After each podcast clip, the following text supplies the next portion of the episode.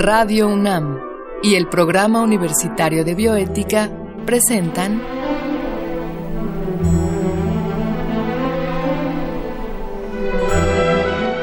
El Árbol de las Ideas.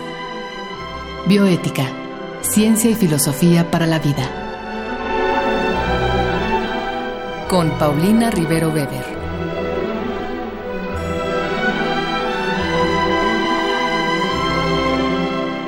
Saludamos a todos los radioescuchas. Yo soy Paulina Rivero Weber, directora del Programa Universitario de Bioética, y en esta ocasión estamos al aire para hablar sobre injusticia epistémica. Y para ello contamos con la presencia de la doctora Giovanni Guerrero McManus. Vamos a escuchar de manera previa una cápsula muy breve que el programa de bioética y Radio UNAM han preparado para ustedes. El mundo no es justo. Y más allá de romantizar esta frase como una declaración de resistencia ante la vida, es una verdad incómoda de la sociedad. La desigualdad económica, la violencia de género y la explotación laboral son algunas caras de la injusticia, la cual podríamos definir como la inequidad de oportunidades ante una situación que debería ser igual para todos los individuos. No menos grave que las mencionadas, pero sí poco visible, es la injusticia epistémica, la cual afecta la capacidad de las personas para recibir o beneficiarse de la creación de conocimiento. Y aunque parece compleja, en realidad vivimos inmersos en ella en cualquiera de sus dos facetas, la injusticia testimonial y la injusticia hermenéutica. Se considera injusticia testimonial cuando los prejuicios identitarios de alguien lo llevan a desestimar o restar credibilidad al testimonio de otra persona. Ejemplos claros son cuando los tribunales no hacen caso a las declaraciones de una persona de piel negra por desconfiar de ella, o que a causa del machismo se piensa que una mujer está exagerando, o cuando creemos que la opinión de un menor de edad no tiene nada que aportar precisamente por su juventud. La injusticia hermenéutica, por otro lado, ocurre cuando una persona o grupo de personas carecen de los recursos interpretativos necesarios para dar sentido a sus experiencias y comunicarlas adecuadamente, debido principalmente a la marginación social. Así, por ejemplo, una mujer que sufre de acoso sexual pero desconoce el término no puede denunciar correctamente el delito, pero eso no significa que no lo padezca. O en el caso de un albañil que es despedido sin justificación y no sabe cuáles son sus derechos laborales.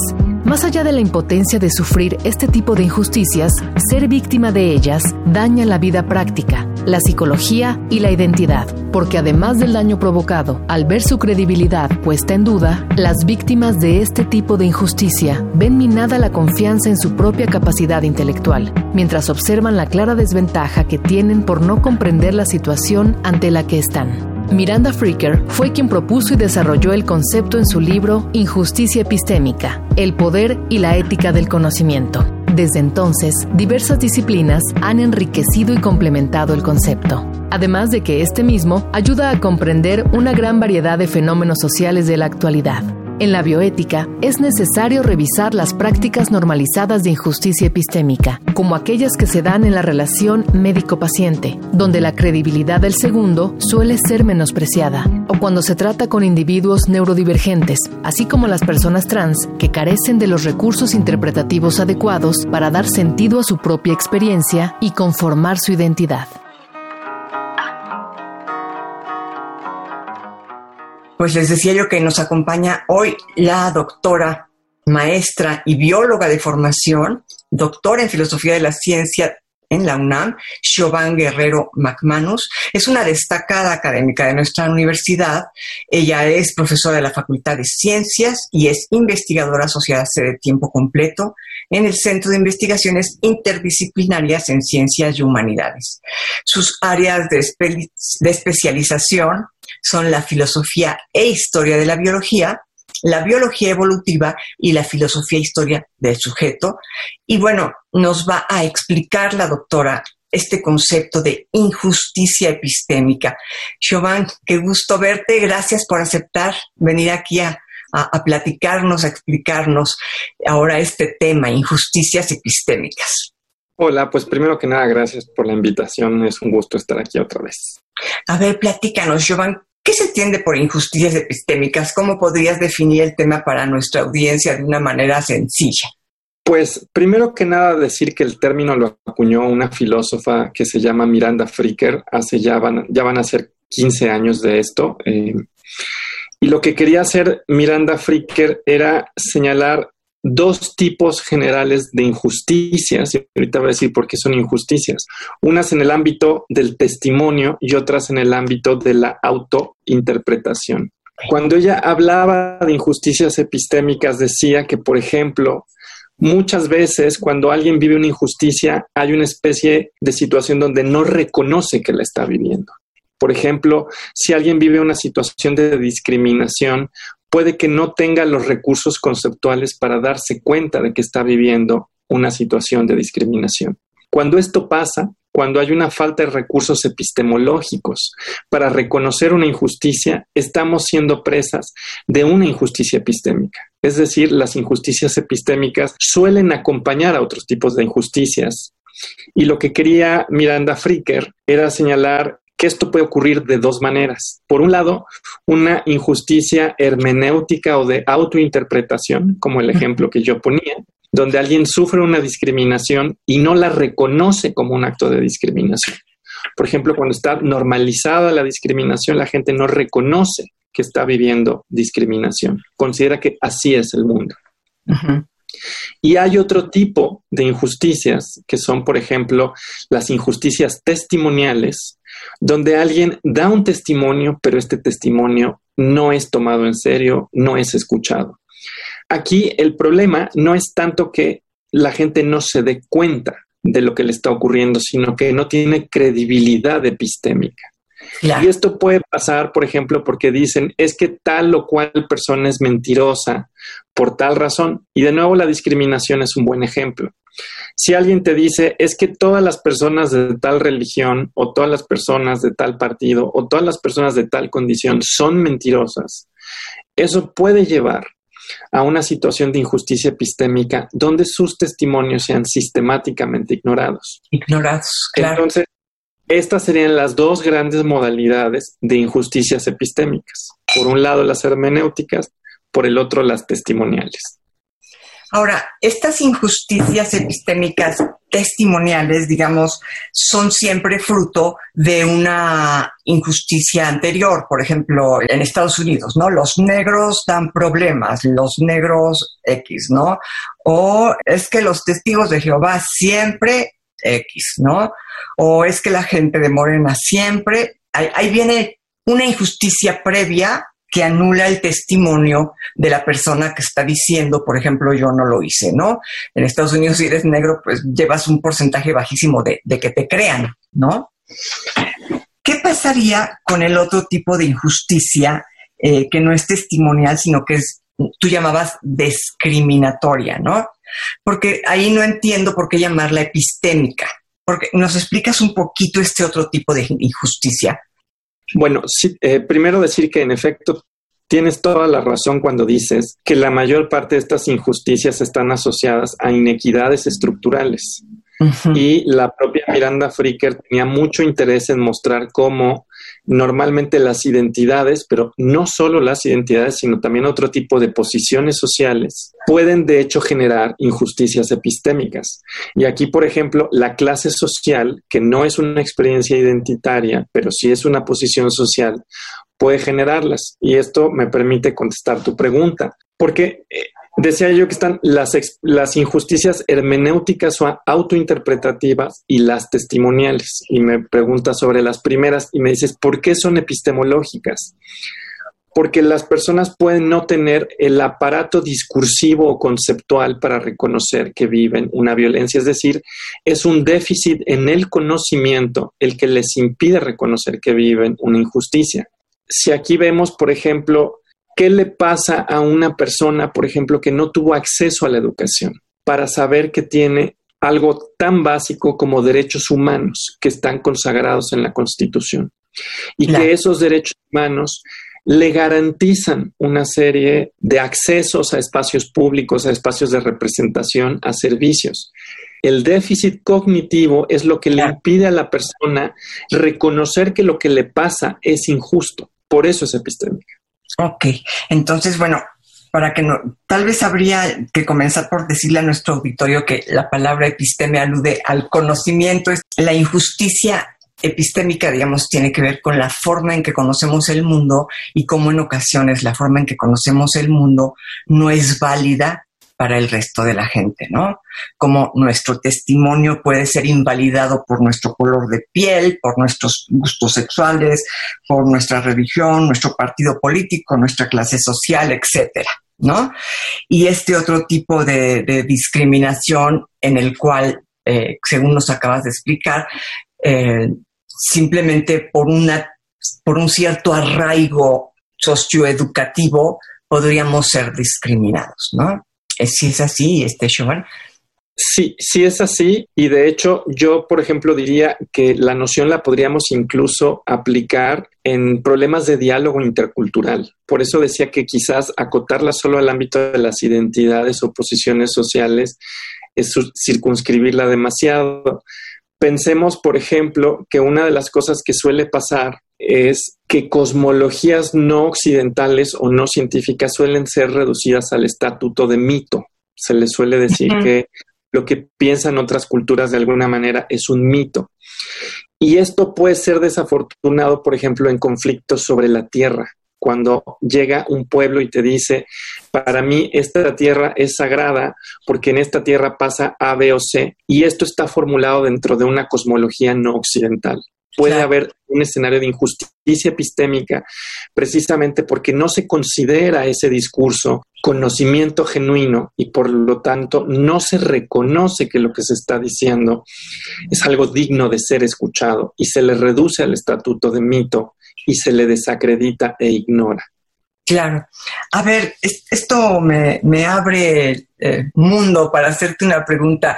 Eh, en la Facultad de Filosofía y Letras, de donde yo provengo, digamos, la tradición filosófica que domina es la tradición eurocentrista, ¿no? La filosofía comienza ¿dónde? En Grecia, señores, y de ahí abarca, eh, se va diseminando hacia Europa, un poco hacia Asia, eso no lo vemos, eso no importa. Vamos con Europa y luego Europa, eh, a través de España, Inglaterra, un poco Portugal, conquista este continente, heredamos la cosmovisión europea con su religión, con sus valores. Entonces, en la Facultad de Filosofía y Letras de acá de Tenochtitlan, comenzamos por enseñar Grecia. Y de ahí pasamos al resto de Europa y, bueno, ya una tradición llamada analítica abarca la ínsula, la isla de, Gran Bretaña y un poco de filosofía que se origina en Estados Unidos, pero todo lo que es, digamos, eh, filosofía china, filosofía japonesa, filosofía india o hindú, son extravagancias que unos cuantos profesores por ahí manejamos, ¿no? ¿Por qué? Porque tienen mitos.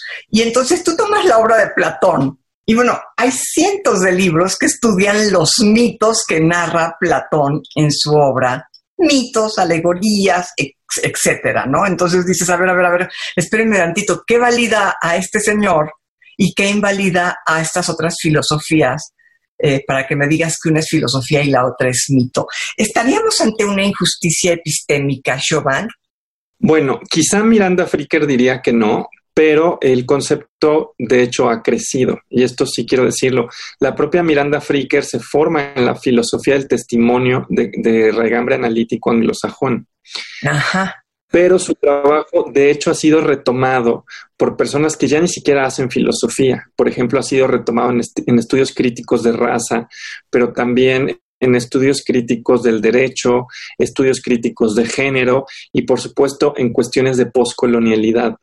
Y como ha sido retomado en todos esos ámbitos, ha sido ampliado el concepto. Y yo lo que te diría es que allí donde hay una distribución no justificada de la credibilidad, de un sujeto epistémico, y perdón que suene tan técnico, o sea, básicamente que a alguien le crees porque hay buenas razones y a alguien no le crees por un prejuicio. Cuando pasa, por ejemplo, una cuestión donde no le crees a alguien por un prejuicio, eso es una injusticia epistémica. Cuando hay una distribución de la credibilidad asimétrica, pero que esa asimetría es injustificada, eso es una eh, injusticia epistémica. Claro. Ahora, ¿por qué esta mujer diría que no? Al ejemplo que yo te puse. Eso sería interesante, ¿no? Porque así como tú lo defines en este momento, es muy claro, ¿no?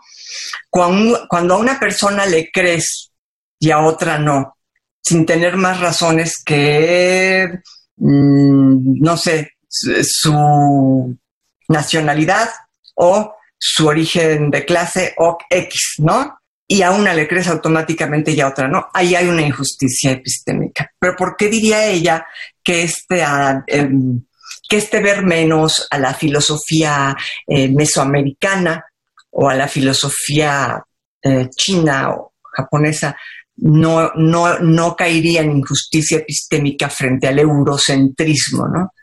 Porque ellas posiblemente no lo harían. Miranda Fricker suele, y solía concentrarse sobre todo en cuestiones que tenían que ver con individuos. O sea, el eje de su reflexión son individuos, como en ese sentido ella es una epistemóloga relativamente clásica. Ella está centrándose en individuos, individuos que conocen, individuos que dan testimonio e individuos que están atravesados por identidades o por posiciones sociales. Como formulabas originalmente la, la discusión, parecía que era una cuestión donde estábamos hablando de tradiciones enteras no necesariamente de personas, sino quizás de cómo la tradición de pensamiento occidental goza de más credibilidad y prestigio que, la que otras tradiciones. Y ahí no me queda claro qué diría ella, porque el objeto de su interés históricamente han sido individuos. Y aquí estaríamos hablando de una unidad de análisis distinta, que son tradiciones. Entonces, quizás ella diría que es algo parecido, pero que no estamos hablando de individuos y que ya acuña el concepto para hablar sobre todo de individuos y, por ejemplo, le interesa mucho eso en el contexto de las prácticas médicas.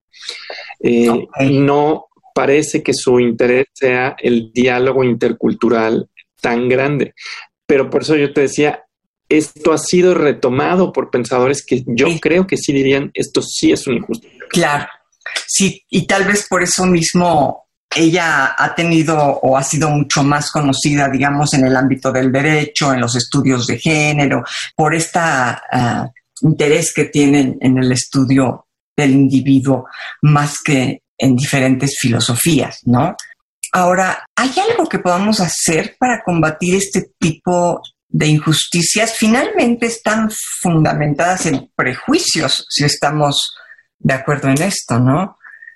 Sí, pero por ejemplo, una de las cosas que ha pasado es que la noción misma de injusticia epistémica ha ido creciendo y se han acuñado nuevas metáforas, por ejemplo. Hay quienes hablan de vicios epistémicos y, por ejemplo, un vicio epistémico quizás es otorgarle credibilidad a alguien en función de una serie de atributos no epistémicos, por ejemplo, su clase social, por ejemplo, su raza, su etnia, su lenguaje, ahí quizás podríamos justamente tener toda una terapéutica basada en señalar que esos no son indicadores legítimos de credibilidad. Y ahí entonces sí podrías tener toda una terapéutica, toda una capacidad de intervención diseñada en, eliminar esta idea de que hay vicios epistémicos que se producen como resultado de prácticas sesgadas. Eso sí lo podrías hacer.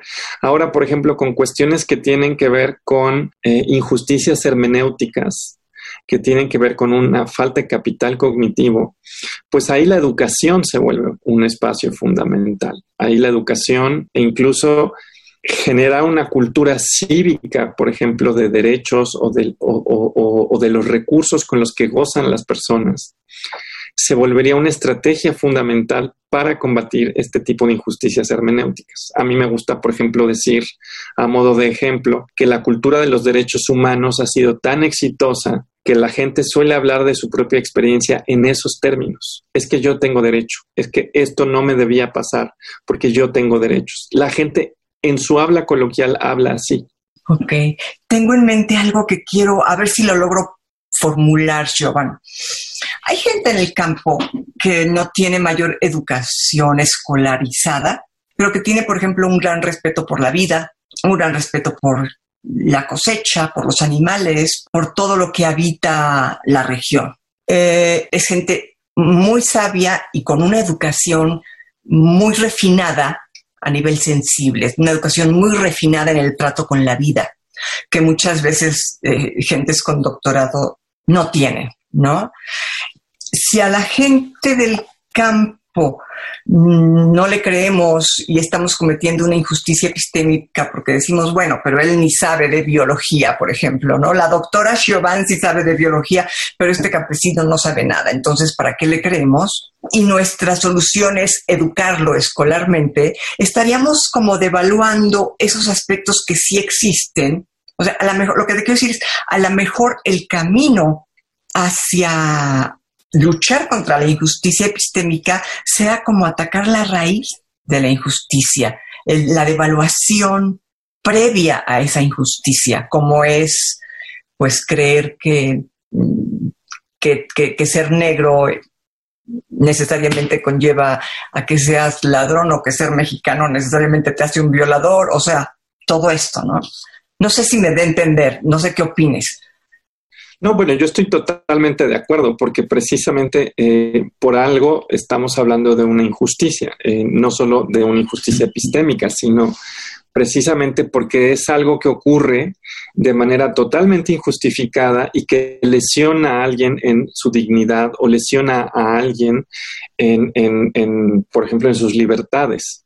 La idea, por supuesto, no es hacer un, paliativo donde simplemente se le crea, sino eliminar estos procesos que generan eh, estos atentados contra la dignidad o, la libertad.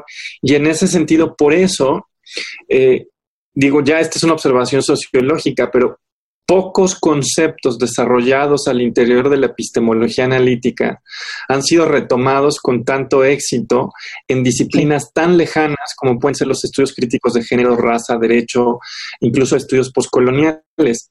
Esto y hablabas de medicina, ¿no? Hablabas hace un rato de medicina, platícanos, a ver.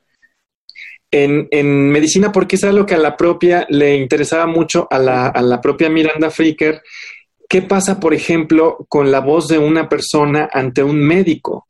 El problema, por supuesto, es que los médicos suelen gozar de una credibilidad epistémica mayor. Entonces, aquí se puede presentar, eh, hay, digamos, dos buenos ejemplos que yo daría. La manera en la que se descree, por ejemplo, de otras prácticas de, de saberes tradicionales, y con esto no necesariamente tenemos que decir que estén a la par. Esto también es algo importante. Decir que otras prácticas de saberes poseen un conocimiento no quiere decir que sean igualmente eficientes en todo o igualmente sofisticadas, porque esto se puede prestar a una confusión. O sea, no vamos a decir que, que todas las prácticas conocen de igual medida que la biología molecular las bases moleculares del cáncer. Eso no lo diríamos porque claramente otras tradiciones no tienen los recursos materiales o tecnológicos para saber eso. Reconocer que tienen conocimiento no implica decir que es un conocimiento necesariamente a la par que los conocimientos de ciertas ciencias médicas. Lo que quiere decir es que ahí hay conocimiento, que es un conocimiento producto de sus relaciones con sus propios mundos, con sus, con sus propios entornos y que es genuino conocimiento. Eso no quiere decir que sean conocimientos a la par, sino que ambos son conocimientos. Quizás un conocimiento está más especializado en unos ámbitos que otro, pero ambos son conocimientos. Entonces, digamos, primera observación, descreer por principio de eh, observaciones que vienen de otras prácticas cognitivas, por ejemplo, en medicina tradicional, puede ser un error, porque puede que conozcan, por ejemplo, propiedades de plantas o de ciertas terapias que de hecho funcionan. En eso estaba pensando en la medicina Son un mito, Exacto, considerar que son un mito de principio expresaría una falta de credibilidad que eh, no necesariamente está justificada. Claro. Pero eh, también podría darse que la injusticia, por ejemplo, testimonial, eh, se dé en otros ámbitos. Y, por ejemplo, una de las cosas que ha pasado es que la voz, por ejemplo, de personas que tienen neurodivergencias, sus testimonios luego suelen perder valor precisamente porque se considera que son personas que están afectadas en sus capacidades cognitivas y que entonces todo lo que digan no goza de credibilidad. Ahí también puedes ver una injusticia testimonial, por ejemplo, eh, donde una persona de pronto pierde credibilidad, incluso a la hora de hablar de su vida, de sus experiencias, de sus necesidades. Y ahí hay claramente una intersección entre bioética, derecho, filosofía y medicina que es muy interesante, Porque ¿qué pasa, por ejemplo, cuando una persona neurodivergente quiere dar un testimonio acerca de una injusticia que está viviendo? Puede ser que su testimonio no sea ni siquiera escuchado en un contexto médico jurídico porque no goza de credibilidad. Y este concepto, una de las cosas que quiere hacer precisamente señalar que eso es injusto. Claro. Em, claro, y esto, entonces también si esto nos, permitiría revalorar otro tipo de conocimiento que no es, digamos, el conocimiento del médico universitario, ¿no? Del, médico eh, al cual vamos a, su consultorio a que nos atienda, sin, pretender ponerlo a la par, sino simplemente reconocer que ahí hay otro algo que puede también dar luz, que puede también eh, tener algo que decir, por ejemplo, la medicina tradicional mexicana, ¿no? Que puede tener algo que decir, como decías tú, a través del conocimiento de las plantas o de prácticas muy antiguas que todavía pueden ser eh, de utilidad. Pues Giovanni, se nos va el tiempo, caray, ya se nos fueron los, los, minutos que, teníamos para platicar contigo, pero creo que nos quedamos con esta idea que es muy importante, ¿no? Una injusticia epistémica es cuando no le creemos algo a alguien simplemente por tener algún prejuicio con algún aspecto de su ser, sea su raza, su religión, eh, su color de piel, su, pertenencia a una escuela filosófica o a una tradición, ¿no? Entonces, este, creo que hay que estar muy pendientes de nuestros propios prejuicios. Yo te agradezco muchísimo que hayas venido nuevamente a platicar con nosotros, este, Giovanni, y bueno, pues esperamos seguir platicando contigo. Un saludo y nos veremos pronto. Cuídense mucho. Claro que sí, doctora. Muchas gracias. Eh, gracias a ustedes por escuchar este programa que contó con la producción de Marco Lubián. En controles técnicos, gracias a Susana Trejo. Y escuchamos la voz de Gisela Ramírez en la cápsula cuyo guion contó con la adaptación de Mario Conde al texto original de Diego Dionisio Hernández. Se despide usted de su amiga Paulina Rivero Weber.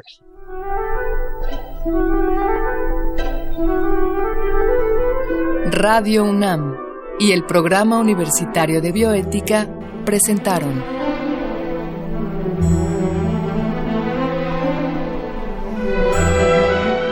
El Árbol de las Ideas. Bioética, Ciencia y Filosofía para la Vida. Con Paulina Rivero Weber.